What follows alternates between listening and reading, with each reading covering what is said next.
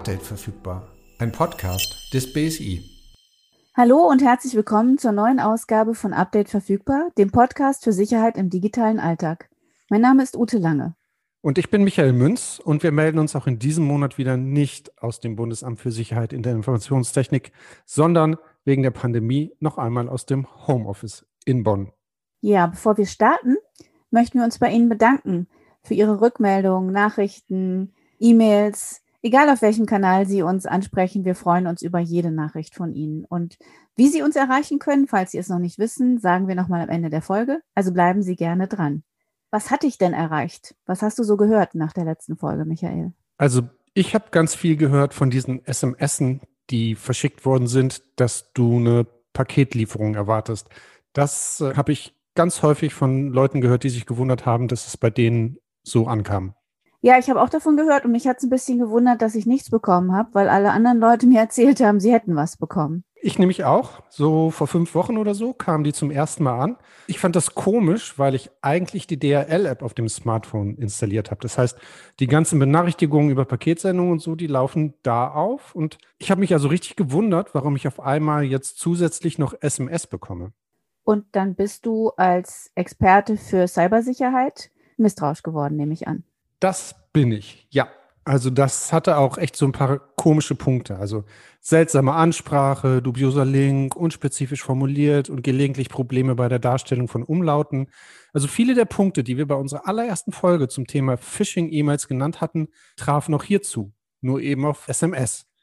Und das Ganze heißt dann Smishing, SMS und Phishing. Kommt aber mittlerweile auch in anderen Messenger-Diensten vor. Also weil der Name so ähnlich ist, SMS und Phishing mit Smishing, das ist übrigens sehr niedlich, das Wort, das kannte ich noch nicht, ist das Prinzip wahrscheinlich dasselbe. Ne? Du sollst auf irgendeinen Link klicken und dann passiert in diesem Fall was? Na, dann wird versucht, dir eine Schadsoftware zu installieren auf dem Handy. Wenn du Android bist, dann fängst du dir die auch ein und die soll unter anderem diese Phishing-Nachrichten von deinem Telefon versenden. Dann können ja auch Kosten entstehen ne, für den SMS-Versand. Und äh, bei iPhones ist es so, bei iOS wirst du auf eine Werbeseite geschickt oder auf eine Seite, wo du Daten eingeben sollst. Das ist alles sehr ärgerlich, weil gerade Android-Benutzer, die kriegen die Software erst wieder runter vom Telefon, wenn sie auf Werkseinstellungen zurücksetzen. Oh Gott, das ist ja der Albtraum. Das sind mhm. immer so die Momente, die ich echt nicht. Ja, alles wieder neu habe. einrichten und so, da hätte ich auch wirklich keinen Nerv zu. Das heißt, um das zu vermeiden, gilt auch hier, was wir schon mal bei Phishing erzählt haben, wenn du nicht genau weißt, von wem die Nachricht ist, gar nicht auf den Link klicken, am besten die Nachricht auch gleich löschen. Ja, richtig? Genau, und den Absender blockieren hilft auch, wobei die Nachrichten, die ich bekommen habe, die kamen von unterschiedlichen Nummern. Aber egal. Fürs Gefühl war das super, einfach zu blockieren. Und sonst gilt natürlich weiterhin, dass man die Updates für das Betriebssystem auf dem Handy weiter installieren sollte. Okay, wenn ich jetzt aber doch mal, weil ich unaufmerksam war oder es schnell gehen musste, auf so einen Link geklickt habe, also das ist ja sogar einem Experten vom BSI passiert, wie er uns in einer Folge erzählt mhm. hat. Ich erinnere mich. Ähm, was mache ich denn dann? Wenn also das Kind praktisch schon in den Brunnen gefallen ist. Kann immer mal vorkommen. Also ne, wir wissen ja echt, dass man auch manchmal so automatisch auf irgendwas klickt, weil man gerade nicht richtig aufpasst oder so. Also wenn das wirklich passiert, dann gilt es, das Telefon gleich vom Netz nehmen. Flugmodus an, fertig.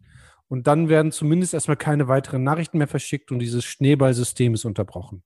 Dann sollte man unter anderem noch seinen Mobilfunkanbieter kontaktieren und gegebenenfalls auch die Bank, falls einem so seltsame Kontobewegungen auffallen. Das ist auch so was, wo ich dann immer ein bisschen misstrauisch bin. Nicht, dass mir da jemand versucht, das Konto leer zu räumen. Also, ne, wir wissen ja seit der letzten Folge, da liegen keine 200 Millionen Dollar drauf, aber ähm, die paar Kröten, die ich habe, die hätte ich dann auch gerne weiter drauf. Genau, und das sind so alles Tipps, die ich von der BSI-Webseite habe. Und ähm, auf der Seite gibt es noch ein paar weitere. Den Link dazu stellen wir in die Show Notes. Okay, dann haben wir schon mal Smishing abgehakt, aber es gab ja noch ein anderes Datenschutzthema, seit wir das letzte Mal hier im Studio beziehungsweise im Homeoffice aufgenommen haben. Und mhm. zwar diesen Datenklau bei Klau, Datenklau, nicht, nicht mal das Datenklauen. Der Datenklau bei Facebook. Ja. Ähm, der Klau selber liegt wohl schon eine Weile zurück, ähm, aber die Daten sind jetzt erst oder vor der Weile eben in einem Forum für Cyberkriminelle aufgetaucht. Und die Zahl der Betroffenen fand ich jetzt nicht trivial. 533 Millionen NutzerInnen weltweit. Ja, und dann rate mal, welcher Nutzer zu den betroffenen 6 Millionen in Deutschland gehört. Ja, wenn du mich so fragst, dann ist die Antwort wohl du. Mhm, genau, war ja auch eher eine rhetorische Frage, aber völlig richtig. Ich, ähm, es gibt einen Programmierer, der hat, nachdem dieser Datenklau bekannt wurde, eine Webseite gebaut, mit der man die geklauten Daten nach dem eigenen Profil durchsuchen kann. Da habe ich halt meine Profildaten eingegeben, beziehungsweise den Link zu meinem Profil. Ich musste gar kein Passwort eingeben. Und meins gehört tatsächlich zu denen, die jetzt in falsche Hände geraten sind. Und in den Datensätzen stehen unter anderem Geburtsdatum, Wohnort und auch Mailadresse und Rufnummer. Oh, das klingt unangenehm, denn damit können Kriminelle ja auch durchaus was anfangen. Ne? Zum Beispiel in deinem Namen Phishing-Nachrichten verschicken. Mhm. Was empfehlen denn jetzt ExpertInnen, was du dagegen tun kannst? Und die anderen sechs Millionen in Deutschland und darüber hinaus? Also das, was wir auch empfehlen. Keine Links in SMS anklicken und auch keine Anrufe von unbekannten Rufnummern annehmen. Die Anrufe hatte ich auch tatsächlich, so mit Vorwahlen aus Österreich oder England. Blockiere dann auch gleich die Nummern und dann gibt es noch einen Tipp wo ich mich ein bisschen einlesen musste. Also mir wurde empfohlen, dass ich eine Drittanbietersperre einrichte. Noch so ein Wort, über das ich sicherlich stolper, wenn ich es wiederhole. Was ist das denn? Hab ich, also ich habe es wirklich noch nicht gehört. Mhm. Ähm, ich muss meinen Mobilfunkanbieter auffordern, diese sogenannte Drittanbietersperre zu aktivieren. Damit kann ich Kosten, die zum Beispiel durch Schadsoftware verursacht werden, also hatten wir ja vorhin auch, ne, äh, weitestgehend vermeiden. Also ich habe mich dann bei meinem Mobilfunkanbieter in mein Kundenkonto eingeloggt und gesehen, das hatte ich ohnehin schon gemacht, vor ein paar Jahren offensichtlich. Ohne zu wissen, dass es so wichtig werden könnte. Aber wenn es klappt, ist es ja beruhigend. Also wenn wir jetzt hier fertig sind mit der Aufnahme, gehe ich auch mal gucken, weil ich ehrlich gesagt keine Ahnung habe, ob ich das schon mal angeklickt habe oder nicht, wenn ich nicht mal den Begriff in Erinnerung habe. Ja, beruhigend hin oder her, aber ähm, so zwischen diesen ganzen Phishing-Anrufen, den SMSen und äh, auch den ganzen Nachrichten über weitere Datenklaus und so, äh, da hatte ich zwischendurch echt mal den Kaffee auf. Hm, schönes Stichwort. Du hast dir wieder einen gekocht, bevor wir vor unsere Mikros gegangen sind. Wie mhm. immer mit dem Espressokocher auf dem Herd? Wie immer mit dem Espressokocher auf dem Herd. Seitdem ich mal Urlaub in Italien gemacht habe, ähm, habe ich mich daran gewöhnt und das ist so ein bisschen rustikal, aber beim Kaffeekochen mag ich es oldschool. Und nicht zuletzt nach den vergangenen Tagen habe ich immer wieder an diese Geschichte mit der gekaperten Kaffeemaschine denken müssen, die du den Folge zweimal erzählt hast. Ja, das ist die Kaffeemaschine, die Lösegeld von dir verlangt, bevor sie dir den morgendlichen Muntermacher zubereitet. Ja, Albtraum. Albtraum, genau. Las ich ziemlich lustig, aus der verechte Kaffee-Junkies. Die würden vermutlich sofort überweisen, wenn diese Anzeige im Display erscheint. Vom Prinzip her ist das Szenario wohl gar nicht so abwegig. Ich habe mhm. damals einen Artikel von einem Bekannten zugeschickt bekommen, in dem von einem Experiment eines IT-Spezialisten berichtet wurde.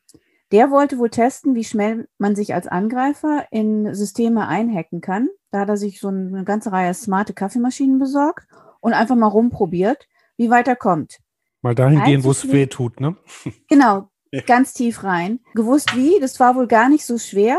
Mhm. Er wusste halt, was er machen muss. Und es ist wohl auch so, das stand in dem Artikel, dass die Hersteller von solchen Maschinen nicht immer so viel Acht geben auf die Sicherheitsaspekte ihrer Produkte. Das ist dann so ein Thema, da finde ich schon, könnte man länger mal drüber sprechen. Auf jeden Fall, weil wir lachen jetzt noch so ein bisschen über den Kaffee, aber stell dir mal vor, du hast dein Zuhause vernetzt und da öffnet jemand nach Lust und Laune die Haustür. Andererseits finde ich es natürlich irgendwie ganz nett, ähm, auf dem Fernseher, den mir ein Freund geschenkt hat, per Streaming-Stick, alle möglichen Mediatheken und Videos aus dem Netz zu streamen. Also so Internet zu Hause und ähm, damit sich das Leben ein bisschen angenehmer zu gestalten, das finde ich eigentlich gar nicht so verkehrt. Ja, dann lass uns doch mal schauen, wie man diese Vorteile von dem Smart Home auch smart nutzen kann, hm. ohne hm. in Datenfallen zu tappen. Finde ich gut. Fahrradhelm und so, ne? Das genau. Sehr Immer gut. schön auf Nummer sicher gehen. Machen wir. Ähm, weil ich mit meiner Smart Home Vorliebe offensichtlich nicht alleine bin. Laut einer Studie, die ich im Netz gefunden habe, waren 2020, also im vergangenen Jahr, in 7,2 Millionen Haushalten mindestens eine Smart Home Anwendung im Einsatz. Und bis 2024 soll sich diese Zahl nahezu verdoppeln auf 13,2 Millionen. Also ich bin ja bei meinen Haushaltsgeräten so ein bisschen oldschool wie du mit deinem Kaffee. Mhm. Was gibt es denn da schon für Geräte? Also es gibt so verschiedene Kategorien, in die man es so einsortieren kann. Also zum Beispiel Vernetzung und Steuerung und da passen dann diese ganzen smarten Lautsprecher rein. Amazon Echo oder Google Home Und an zweiter Stelle kommen dann so Geräte aus dem Bereich Home Entertainment. Also mein, mein Fernseher zum Beispiel oder Multi-Room Entertainment System. Also sprich, einmal Musik anmachen und das wird dann in mehrere Räume verteilt. Dann kommt noch sowas wie Komfort und Licht, also Glühlampen, Rollläden rauf und runter fahren und sowas. Aber auch Heizungsthermostate, Backöfen, Waschmaschinen, Überwachungskameras, Babyphones, also alles, was sich Informationen aus dem Netz zieht oder äh, darüber zu adressieren ist. Und das gilt dann auch für Kinderspielzeug, weil das ja mittlerweile auch immer öfter mit dem Netz verbunden ist. Und dann haben wir ja noch Smartwatches, die fallen auch noch mit unter diese Smart Home Kategorien. So, und weil du gesagt hast, dass das alles Geräte sind, die dann mit dem Netz verbunden sind, vermute ich mal, dass man die genauso sorgfältig behandeln sollte wie Handy und Computer. Auf jeden Fall. Denn wenn ich zum Beispiel mit dem Handy was fernsteuern kann, dann kann das ein Hacker erst recht. Ja, okay, aber du hast Backofen erwähnt. Was Mhm. soll denn jemand mit einem gehackten Backofen? Ähm, naja, er könnte dich zum Beispiel bei der Kaffeemaschine erpressen, damit du den Ofen wieder benutzen kannst. Also was dann bei mir der Kaffee ist, wäre dann bei dir vielleicht die Feierabendpizza. Okay, das möchte Das- ich dann vielleicht doch nicht. Das Ähm, sitzt, ne? Ja, aber ich nehme an, dass das ja nicht der Fokus von den Kriminellen ist, wenn sie jetzt smarte Homegeräte hacken oder sich da irgendwie reinschleichen. Nee, also im Wesentlichen geht es denen um den Zugang zu persönlichen Daten oder darum, die Geräte für Bot-Netzwerke zu nutzen. Okay, erklär das nochmal kurz. Klar, die Idee ist dahinter, Geräte zu infizi- infizieren, darüber die Kontrolle zu gewinnen und diese ganzen infizierten Geräte zu sogenannten Bot-Netzen zu verbinden. Das ist ein Netzwerk dann aus sehr vielen Geräten und aus diesem Netzwerk kann dann ein Angreifer per Fernsteuerung verschiedene Aktionen starten, also Spam-Mails verschicken zum Beispiel oder mittels koordinierter Aktionen Webseiten zum Absturz bringen. Dafür sind Bot-Netzwerke da. Also okay, gehen wir mal zurück zu meinem Backofen, Mhm. wenn er denn smart wäre und der wird gehackt in so ein Netzwerk gepackt, dann schade ich damit oder der Backofen und die Angreifer eher Mhm. anderen, also nicht mir in dem Fall. Mhm. Wenn die jetzt aber meinen Backofen oder auch mein Smart TV hacken, um mir zu schaden, was passiert dann alles? Worauf äh, muss ich mich dann gefasst machen, wenn ich das nicht geschützt habe? Im Wesentlichen können die damit versuchen, Daten aus deinem Heimnetzwerk abzusaugen. Ne? Und wer dann Zugriff auf diese Daten hat, die du bei dir zu Hause hin und her schickst, und das ist ja jetzt nicht nur Backofen an, Backofen aus, sondern Online-Banking, E-Mails, Passworte und so weiter und so fort. Ähm, also wer diese Daten hat, kann unter Umständen damit auch äh, kriminelle Sachen umsetzen. Also zum Beispiel mit einem Identitätsmissbrauch oder die Daten können für das sogenannte Doxing genutzt werden. Also wenn Daten einer Person gezielt beschafft werden, um die dann im Netz zu veröffentlichen. Oft wird dann damit das Ziel verfolgt, der Person zu schaden. Zum Beispiel kann dann durch das Offenlegen vermeintlich brisanter Daten ein Imageverlust von Personen erreicht werden. Ja, du hast mal auch vor ein paar Folgen erwähnt, dass es von dir angeblich brisante, kompromittierende Fotos gegeben haben soll. Aber nicht gibt. Deswegen konnte ich das ja damals getrost löschen, was mir da als Erpresser-E-Mail in den Posteingang kam. Aber du hast schon ein paar Minuten drüber nachgedacht, oder? Habe ich, weil tatsächlich ein altes, von mir nicht mehr genutztes Passwort da drin stand. Und da war ich wirklich für einen Moment ein bisschen irritiert, weil ich dachte, okay, diese Mail enthält mehr Informationen als alle anderen, die ich bislang erhalten habe. Aber wie gesagt, nach so ein bisschen recherchieren und 15 Minuten klarkommen, habe ich die dann einfach gelöscht und das war es dann auch. Mhm. Wie kann man denn diese Tücken, die du gerade so angedeutet hast, ne, die über Smart Home Geräte Mhm. eventuell einen treffen können im Alltag, wie kann man die verhindern? Da kann man so einiges machen. Ein paar Sachen sollte man sowieso längst gemacht haben und ein paar sind dann eher schon ein bisschen spezifischer oder für Fortgeschrittene. Also jetzt gehe ich mal davon aus, dass der Router, den man ja braucht, um das überhaupt alles machen zu können, in die Kategorie sollte man ohnehin machen fällt. Hätte ich auch gesagt. Der ist ja schließlich das Tor zum Internet. Und trotzdem steht der ja oft irgendwo in der Ecke, wo man dieses ständige Blinken nicht so sehen kann. Und wenn alles läuft, verschwindet der eh aus dem Fokus. Angeschlossen, eingerichtet, verbunden und dann kann die Kiste mal irgendwie mal Ruhe geben. Naja, aber wie bei vielen Geräten auch, du hast es ja vorhin schon mal erwähnt, aktuelle Firmware oder auch verfügbare Updates zu installieren, sollte man dann nicht aus dem Blick verlieren. Nee, auf Weil keinen das Fall. kann ja dann tatsächlich ein Einfallstor werden. Das haben wir Mhm. auch schon öfter besprochen. Ja. Und was natürlich bei so einem neuen Gerät, wenn man das einrichtet, ne, wenn wir ganz von vorne anfangen, Mhm. Mhm. Wichtig ist, nicht das voreingestellte Passwort drin lassen. Ja, das stimmt. Wenn denn der Router so abgesichert ist, also wir fangen jetzt tatsächlich ganz von vorne an, was Mhm. folgt als nächstes? Was würdest du als nächstes machen? Ich würde sagen, dann kommt die Firewall, also im Prinzip ein Programm im Router, das ein- und ausgehende Signale beobachtet und darauf achtet, dass nichts Unerwünschtes in mein Heimnetz rein oder rauskommt. Wenn der Router keine Firewall hat, sollte man, wenn möglich, auf den Endgeräten eine installieren. Mhm. Endgeräte, gutes Stichwort. Auch da sollte man sicherlich Updates der jeweiligen Software laden. Bisschen so ein Wettrennen ne? zwischen Hackern und Kriminellen und den Herstellern von diesen Geräten, weil die Kriminelle haben ein Geschäftsmodell. Die Mhm. lassen sich immer neue Ideen einfallen, wie sie unsere Daten, unsere Geräte kompromittieren oder infizieren können. Mhm. Die Hersteller versuchen es mit aktualisierten Betriebssystemen einzudämmen. Das heißt, wenn ich ein, eine Nachricht kriege, ich habe nämlich gerade schon wieder eine auf meinem Bildschirm, Hm. irgendwas ist verfügbar und ich möchte doch bitte installieren, dann ist das nicht, um mich zu ärgern, obwohl es manchmal nervt zugegebenermaßen, Tut es. sondern um ne, sicherzustellen, dass sich da niemand unerlaubt an meinen Daten zu schaffen macht. Mhm. Also, Ja. wenn ich mir jetzt so einen Backofen kaufen wollte oder ein anderes Küchengerät oder einen neuen Fernseher, dann ähm, sollte ich die auf den neuesten Stand halten können und gucken, ob das Modell, das ich mir aussuche, das eben auch bietet. Und genau das ist echt komisch, genau das mache ich gerade.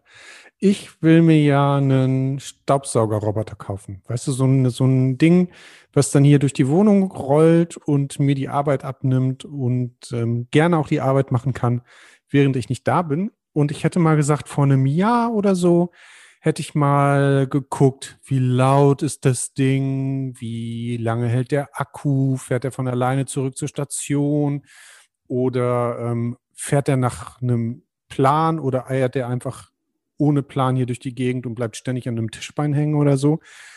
Aber jetzt ähm, aktuell achte ich auch darauf, hat das Ding eine App? Ist so ein Staubsaugerroboter vielleicht von außen ansteuerbar? Ich fände es natürlich mega, auf der Arbeit zu sitzen und dann zu denken, oh, ich fahre ja eine Stunde nach Hause, dann kann der Apparat schon mal losrollen, alles sauber machen und mir schön den roten Teppich auslegen. Das fand ich halt irgendwie eine richtig schöne Ja, Vorstellung. Eine nette Vorstellung. Oder? Also Ja. das, also der darf dann auch gerne schon mal mit, dem- mit einem Kaffee auf dem Rücken mir entgegenkommen, von mir aus noch. Aber so mit diesen ganzen Netzwerksicherheitsthemen und Zugang aus dem Netz und so bin ich jetzt so ein bisschen, ein bisschen ins Grübeln gekommen. Und klar, Updates und so, das ist so ein Thema, aber schön wäre ja auch, den Komfort zu haben, der Apparat würde halt verschlüsselt kommunizieren. Ne? Also denn wenn die Daten unverschlüsselt durchs Netz wandern, dann können Dritte sie abfangen und eben auch leicht auslesen. Mhm.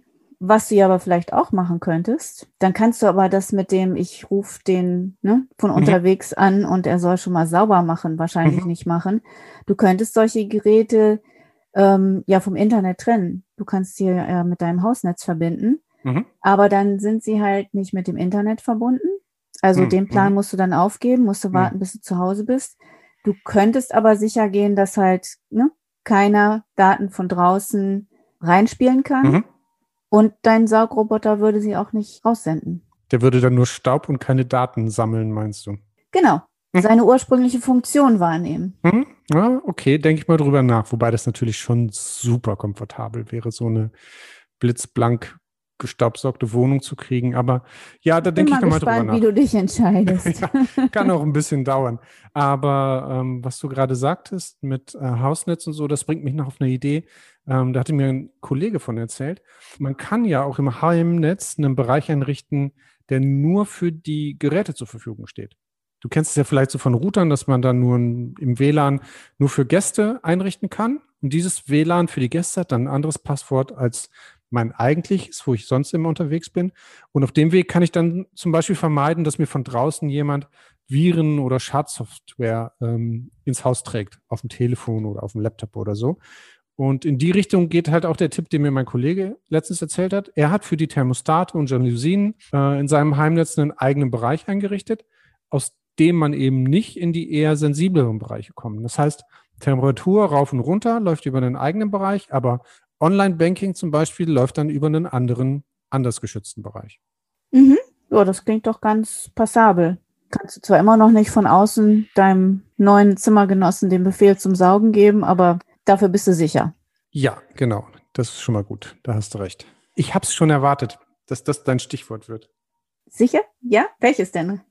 Na, Kannst also du Gedanken lesen neuerdings? Nee, ich ich habe halt gedacht, so, hm, sicher, wenn ich das sage, dann kommt bestimmt so ein ganz naheliegendes Ding, was du gerne äh, wie Salz in eine offene Wunde reibst. Nämlich, sag es.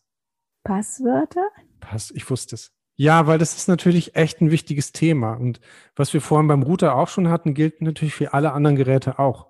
Bei Inbetriebnahme ein eigenes individuelles Passwort setzen und wenn möglich auch Zwei-Faktor-Authentisierung nutzen. Den Mehrwert hast du mir ja beim letzten Mal so schön erklärt. Deine Eselsbrücke habe ich mir super gemerkt. Wissen Ja. und besitzen. Das war's, ne? Ja. Hoffentlich weißt du auch noch, was sich hinter Wissen und Besitzen verbirgt. Ja, ich würde sagen, also ich weiß das Passwort und ich kriege dann von dem Dienst auf ein Gerät, das ich noch besitze, eine zusätzliche Authentisierung geschickt. Also Online-Banking am Laptop und TAN aufs Handy. Sowas war das. Perfekt. Wunderbar. Schön, wenn man Wirkung erzielt. Oder? Ja, so, wenn du jetzt noch ganz sicher gehen willst, also wenn diese ganzen Tipps und Tricks, die wir so gerade ausgetauscht haben, noch nicht ausreichen, dann kann man sich auch noch ein virtuelles privates Netzwerk einrichten, also kurz VPN. Haben Mhm. wir alle wahrscheinlich jetzt in der Pandemiezeit beim Thema Homeoffice viel gehört. Habe ich auch gehört, ja. Und ich habe auch gehört, dass es sehr sicher sei. Aber was genau hat es damit auf sich? Also woher kommt die Behauptung, dass es so sicher sein soll? Ja, das ist ähm, so eine Art Tunnel, der zwischen zwei Punkten gestaltet wird. Also so ganz technisch kann ich das jetzt auch nicht ähm, erklären. Mhm. Das ist ja aber auch nicht meine Aufgabe, sondern ich muss es ja verstehen. Mhm. Das heißt, wenn Firmen zum Beispiel sicherstellen wollen, dass die Daten, die die Mitarbeitenden ne, auf dem Laptop, auf dem Rechner zu Hause bearbeiten, wenn sie die vom, vom Firmennetzwerk holen, dass auf dem Weg keiner von außen rankommt. Und da wird es halt technisch so gut abgesichert, dass das nicht der Fall ist, wenn du so ein VPN hast. Also so ein Tunnel, wo dann am Eingang und am Ausgang die Daten rein und rausgehen, aber es ansonsten keinen weiteren Zugangspunkt für einen Zugriff von außen gibt, ja? Sowas? Mhm. Und dann bist du wirklich Mhm. in alle Richtungen abgesichert. Klingt jetzt schon so ein bisschen wie ein Tipp für Fortgeschrittene. Ne? Also ich müsste mir das dann auch erstmal ein bisschen genauer ansehen, wie das geht. Gibt es vielleicht nicht noch vielleicht noch einen, einen oder anderen Tipp, der, der leichter zu beachten ist? Du kennst mich doch um mein, meine Liebe zur. Einarbeitung, ja. Die Bequemlichkeit. Mhm. Ja klar, also das ist eher ein analoger Tipp. Ähm, man kann ja auch überlegen, wo man zum Beispiel seinen ähm, Router oder Endgeräte hinstellt. Ne? Also dass sie Mhm. nicht am Fenster stehen, weil wenn da zum Beispiel mal jemand reinguckt ne, und sich Mühe gibt, rauszufinden, wer der Hersteller dieses Produktes oder Mhm. Gerätes ist, Mhm.